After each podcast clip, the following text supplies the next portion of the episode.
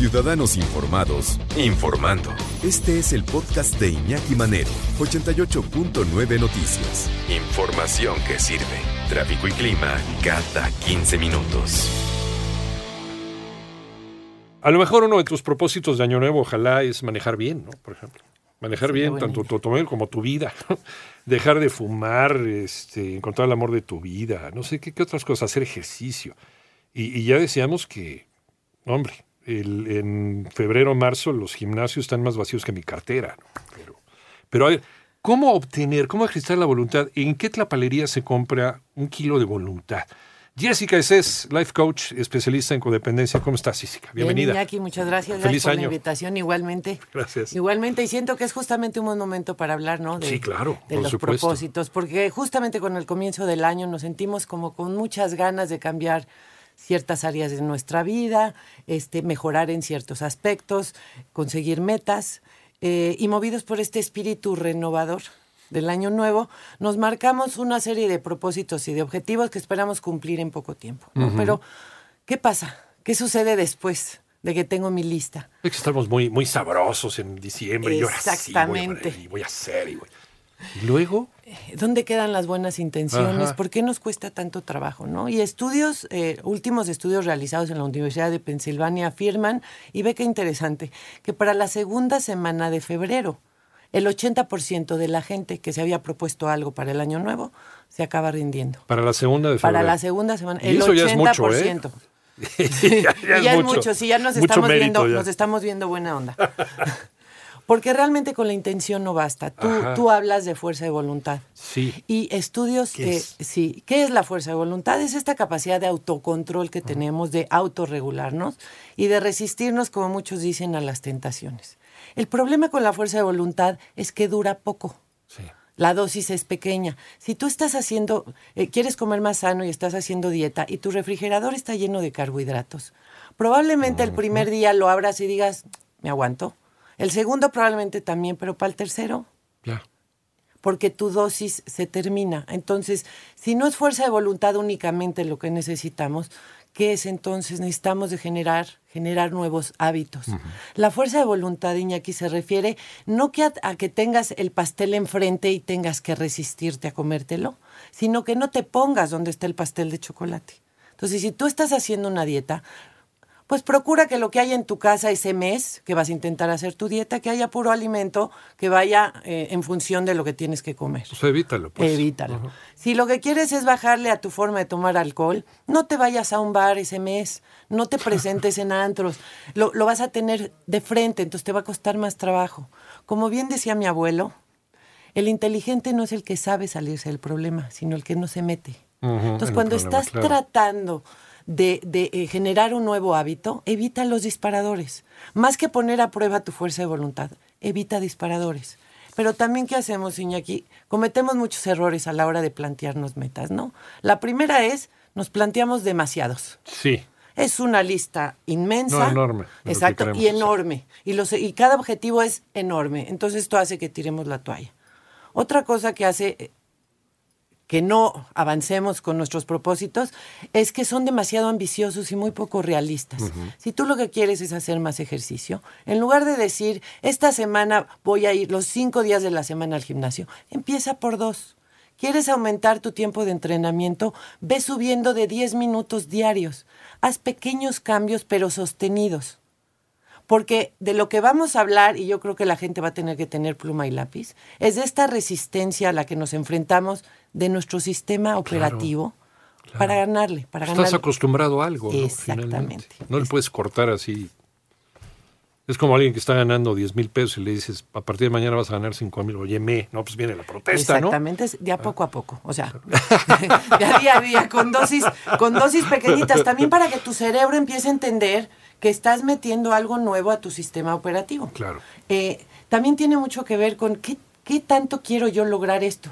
O es a veces la presión social es la que nos hace decir, ah, pues yo también le entro a, la- a esta idea de bajar de peso, pero es algo que tú quieres o es algo que tu grupo decidió que es bueno ponerlo como propósito. y algo sumamente, sí, exacto. Y algo que es sumamente importante es que no solemos revisar prioridades. ¿Qué es lo prioritario para mí hacer hoy? ¿Qué es lo más importante? Si yo quiero dejar de fumar, pero en este momento lo que me está haciendo ruido es si me quedo o no en el trabajo en el que estoy, pues lo más probable es que mi atención esté puesta en cómo resolver lo otro y no cómo dejar de fumar. Entonces empieza eh, poniendo orden de prioridad, ve resolviendo lo que, lo que es más importante porque eso finalmente es lo que más energía te va a quitar. Fíjate, por ejemplo, a los adictos a la heroína no les quitan el tabaco si es que fuman. No, no los, los dejan seguir fumando. Tú sigue fumando. ¿no? Yo te voy a quitar ahorita la adicción a la heroína. Ya después vemos lo del tabaco. O sea, un, paso sí, a la vez. Y, ve teniendo, este, como dicen, bastones. Alguna vez a una clínica de, he ido a clínicas de adicciones y es sorprendente verlos en sus recesos, cómo están todos con el cigarro. Pues sí. ¿Cómo ejercitar la voluntad? ¿Cómo cumplir nuestros propósitos, nuestros objetivos? ¿Y cuáles son las claves, las claves para conseguirlo, para desarrollar? Eh, ¿Se desarrolla la voluntad o ya la trae uno, Jessica? Mira, pienso que es, es, es esta carga con la que nacemos, este impulso de hacer las cosas, pero para que se sostenga, ahí es donde ya requiere de otro tipo de operación mental, digamos. Es como un músculo que se va ejercitando. Sí se puede ejercitar, evidentemente, la fuerza de voluntad, pero tengo que entender que donde me tengo que mantener firme es en hacer lo mismo ¿no? varias veces, en repetirlo para que se instale, porque la fuerza de voluntad por sí sola no va a hacer su trabajo. No, porque como dijimos, dura poco. Lo que tenemos que hacer para que perdure es generar un hábito. Y entonces, ¿de dónde voy a sacar, que era lo que decíamos, ¿de dónde voy a sacar la fuerza de voluntad para lograrlo? Bueno, primero entender lo que hablamos. Hay errores que cometemos a la hora de plantear los objetivos, o son muy grandes, o no le doy seguimiento, o no reviso mis prioridades, o no lo estoy haciendo realmente por las razones correctas. Entonces, ¿cómo lograrlo? Lo primero es entender que tengo que hacer una revisión de lo que no me funcionó el año pasado. Si yo intenté dejar el cigarro y no funcionó, ¿qué hice mal? Si yo no, si yo no reviso qué, qué no hice bien el año pasado, es difícil que pueda mejorar. Dos, tengo que anotarlo, tengo que escribirlo. El cerebro está más activo cuando escribimos, las ideas fluyen mejor, nos ponemos más creativos. Hay que anotarlos. Pero a veces nos da flojera anotarlo. Pues es que desde ahí empieza. Ahí empieza. Desde ahí empieza el reto. Hay que ser específicos. ¿A qué te refieres cuando dices que quieres bajar de peso? ¿A quitar carbohidratos? ¿A sumarle las proteínas? Tienes que ser específico, cómo, cuándo, ponerle fecha. O, quiero ir, lo primero ir a una consulta con el nutriólogo, ¿no? Para ver qué es lo que tengo que bajar, a qué le tengo que pegar. Pero si yo me pongo mi propósito, quiero bajar 10 kilos en seis meses, es, es como decía yo, es demasiado ambicioso. Sí. Aterrízalo, hazlo en pasos cortos para que sea fácil de cumplir y se sostenga. Canta la ley del mínimo esfuerzo. El jaboncito reductor y no sé, todos esos productos milagro. Nos fascina. Ahorita vamos a entender por qué, justamente, ¿no? bueno, eh, además de hacer los específicos, tenemos que hacer un seguimiento. Tenemos que comprobar nuestros progresos. Así como cuando vas al nutriólogo y te dice subiste dos de grasa y aumentaste dos de músculo, así tienes que ir midiendo para que puedas ir haciendo ajustes. No, no, se trata de, de, quedarnos estrictamente con el objetivo que me planteé. Si algo veo que no funciona en el camino, Puedo flexibilizarme, tener un plan B. Y más importante que el objetivo es el propósito, el por qué lo estoy haciendo. Si yo tengo una razón lo suficientemente fuerte, lo voy a lograr. Si lo que quiero es aprender un nuevo idioma porque el inglés es lo de hoy, pues no sé si va a ser suficiente. Pero si quiero aprender inglés porque me voy a ir de intercambio y esto me va a generar y me va a permitir conectarme con la gente, entonces ya tengo un propósito valioso. Claro, Claro, o sea, dale un propósito a tu vida. ¿Por qué lo estoy haciendo o para qué lo o estoy para haciendo? qué. Más bien. Exactamente, para que eso te mueva. Que yo en lo personal creo que cuando realmente queremos algo, lo conseguimos. ¿no? Basta que la gente piense cuando han logrado algo que nunca pensaron porque realmente lo querían hacer. Todos tenemos la posibilidad de hacerlo. Sí, por supuesto, pero hay que, como te digo, por un lado, hacer bien el planteamiento, hacerlo lo más concreto posible y dos, la clave de oro que voy a dar en este momento. Y se llama El poder de los cinco segundos. Iñaki, todos queremos cambiar, pero nadie se quiere incomodar en el proceso. ¿Estás de acuerdo? No hay manera de superar esto que hablamos, de ejercitar la fuerza de voluntad, si no entendemos que nos vamos a enfrentar a la resistencia de nuestro cerebro que nos va a decir, a mí no me mueves de aquí. Entonces, en términos prácticos, el cerebro, Mel Robbins, que es la que crea todo este, este sistema de los cinco segundos y que está comprobado que funciona, eh, lo que dice es que el cerebro eh, se divide en dos. Uno es nuestro piloto automático. Todo lo que tiene que ver con nuestros hábitos, con lo que hacemos en el día a día, con lo que ya está instalado. Y la otra parte de nuestro cerebro es nuestro freno de emergencia. Este es el que se va a aparecer cuando tú quieras cambiar y te va a decir, ¿a dónde crees que vas? El que nos detiene. El que nos detiene. Entonces, lo que tenemos que hacer es esto. De entrada, despertarnos. ¿Nos tenemos tiempo, Iñaki? Sí sí sí, sí, sí, perfecto. No te preocupes. Ok. Despertarnos 30 minutos antes de lo que solemos despertarnos para poder anticiparnos. Dos, en el momento que sientas que tu, tu instinto te gana, el instinto de apagar el despertador, en ese momento vas a empezar a contar en forma regresiva del 5 al 1. Ajá. 5, 4, 3, 2, 1. Para hacer esta cuenta al revés, yo requiero de concentración. Sí. Y cuando estoy concentrada, mi cerebro despierta. Ok. Es, es como romper el patrón. Hace lógica, sí, sí, sí. Y entonces cuando yo me concentro en ese momento, estoy permitiendo que lo que normalmente me gana, que es mi impulso de apagar el despertador, se frene. Ahora hay que entender que si no nos unimos a estos cinco segundos, tu impulso de apagar el despertador te va a ganar tu frenado de emergencia va a aparecer y te va a decir, ¿a dónde crees que vas? No te levantas de la cama. Si tú sabes que tienes solamente estos cinco segundos, de verdad, Iñaki, que funciona. Si tú, por ejemplo, estás posponiendo una llamada importante que tienes que hacer y todos los días dices, tenía que hablarle a esta persona y no lo hice, en el momento que te acuerdas, tienes cinco segundos para agarrar el teléfono y hacer la llamada. Porque si no, se te van. Nada más cinco, cinco segundos. Fíjate que los que nos dedicamos a esto, eh, estamos condicionados también a las cuentas regresivas porque grabamos mucho. Entonces, 5, 4, 3, y, nos vamos contando. 4, 3, 2, 1 y 0. Eso lo contamos mental. Pero en ese 5, 4, 3, 2, justamente estamos despertando nuestro cerebro, estamos poniendo nuestro cerebro en atención para concentrarnos en qué demonio vamos a grabar, ¿no? ¿Qué vamos a hacer? No, y tiene razón, hace mucha lógica sí, Sí, y, y, lo que te permite esto es tener un control inmediato sobre tus pensamientos y, y, sobre tus acciones. Es un, es un proceso, yo digo que simple, pero no es fácil, porque es algo que tienes que practicar todos los días. Los invito a que la próxima vez que sientan que su impulso de comerse lo que no se deben de comer, de decirle a alguien, lo que no le tienen que decir. Se toman estos cinco segundos para contar hacia atrás, rompen el patrón, este, este, este piloto automático. Y entonces el frenado ya no aparece, ¿no? El freno de emergencia ya no aparece. Creo que es importante saber que nos tenemos que forzar y que solo forzándonos eh, a estar incómodos es como vamos a crecer. Ya estamos viendo qué es lo que, lo que podríamos hacer y esto se me hace muy sensato, lo que nos habías platicado, Jessica, los cinco segundos se me hace muy sensato porque entonces estás condicionando a tu cerebro a que algo va a pasar, ¿no? Exactamente, y no y no dejas que tu piloto automático sea el que responda, porque el piloto automático es el estirar la mano y apagar el despertador. Así es. Me, decía, me decía un paciente, es que yo ya lo tengo integrado. Es más, ya, ya sé que lo programé 20 minutos antes para que lo pueda apagar cada 5 minutos. Es que somos unos mañosos también. Y, de esa misma forma, como has generado ese hábito, también puedes generar el nuevo. Por eso digo que te vas a topar con cierta resistencia de tu cerebro al cambio, pero que si tú practicas esto en los cinco segundos diariamente, vas a acabar por instalarlo en tu cerebro. ¿Por qué nos gusta más lo que nos hace daño, lo prohibido, lo que implica un engaño, lo que, o sea, ¿por qué nos atrae tanto ese tipo de cosas y no lo saludable, lo que debe ser, lo honesto, lo ¿Qué pasa con, nuestro, nuestro cerebro cochambroso y siniestro? ¿Sabes qué, ¿Sabes qué pienso? que, tenemos la, mala creencia de pensar que lo, que lo fácil no requiere esfuerzo. Es una programación, finalmente. Exactamente. Que pensar que puedo comer yo lo que quiera este, no me requiere de esfuerzo y que pues no me va a hacer daño. Y no. Así como hacemos cosas diariamente eh, tenemos malos hábitos y buenos hábitos. Requiere el mismo esfuerzo hacerlo mal que hacerlo bien. Claro. Pero eso no lo sabemos.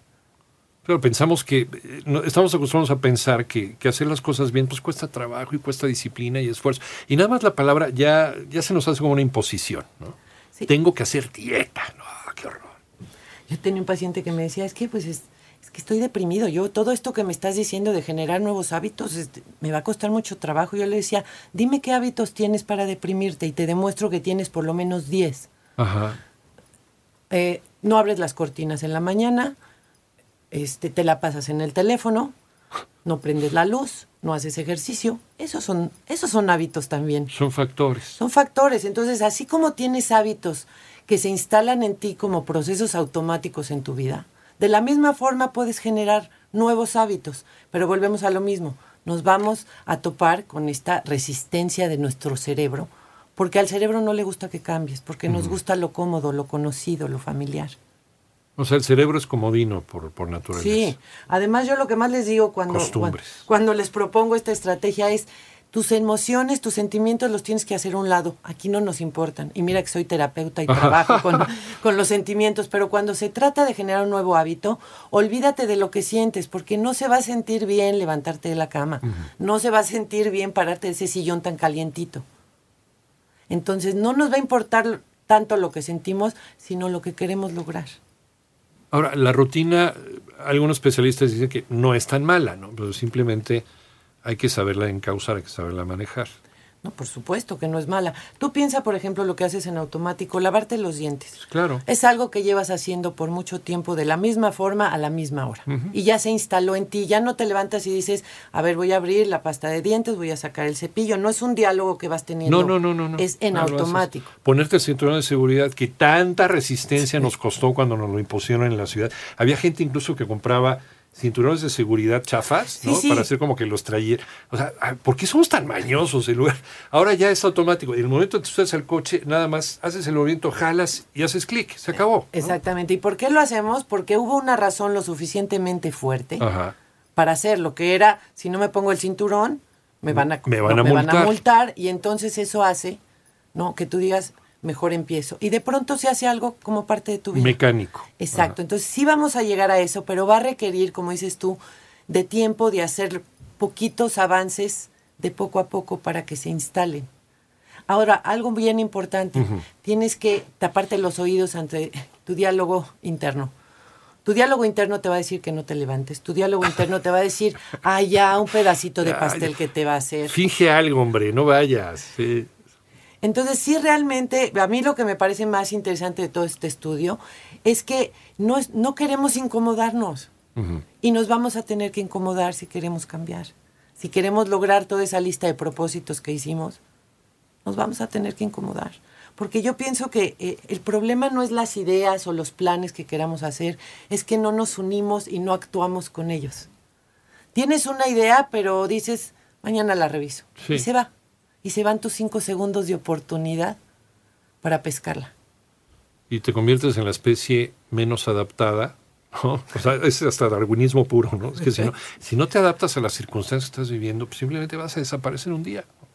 Ve los niveles de sobrepeso, obesidad, este síndrome metabólico. Que estamos no podemos ser una sociedad condenada al fracaso simplemente porque estamos tan acostumbrados al hábito diario. Es, exactamente, es a lo familiar. Es muy sorprendente darte cuenta, por ejemplo, que personas que han vivido en ambientes tóxicos o con padres abusivos y que tienen claro que no quieren caer en ese tipo de relaciones, vuelven a caer. ¿Por qué? Porque es lo familiar. Sí. Porque es no pensar que hay otra opción. Si a mí me enseñaron que amar era que me doliera, pues voy a buscar relaciones que me duelan porque ese es el tipo de amor que yo conocí. Pero no se nos ocurre pensar que hay otro tipo y otras formas. Nos instalamos en lo conocido. Hasta para conocer gente nueva debemos de contar los cinco, Jessica. Cuenta regresiva. ¿Le entro a esta relación o no? Es cinco, cuatro, tres. ¿Sabes a quién se la recomiendo mucho? Cuando llegas a tu casa después del trabajo, ¿no? Porque normalmente la queja de la esposa es, oye, es que llega a la casa y se trae la oficina a la casa. Y entonces yo les digo, cuando vayas en el elevador empieza a contar. O cuando vayas a abrir la puerta, cuenta cinco, cuatro, tres. Y es, como dices tú, antes de entrar al aire, antes de entrar a un evento importante, pon a tu cerebro en donde tiene que estar.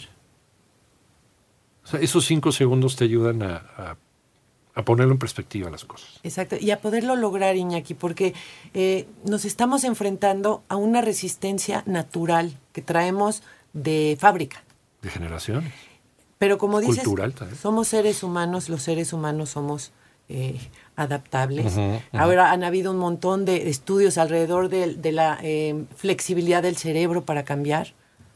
Entonces lo que hay que hacer es ponerlo a prueba. Tú dirás, salimos descalzos de África hace 100.000 años y ve dónde estamos, ¿no? Pero para bien o para mal, pero, pero ve lo que se ha hecho por la adaptabilidad del ser humano. ¿Podemos o no podemos? Claro que podemos. Por supuesto que podemos, nada más que hay que saber cómo, como todo en esta vida. Jessica es ¿en dónde te encontramos? En el 6234-8525 o 6234-8520 o en mi correo jessicaes.me.com. Muchas gracias, Jessica, gracias como siempre. Gracias.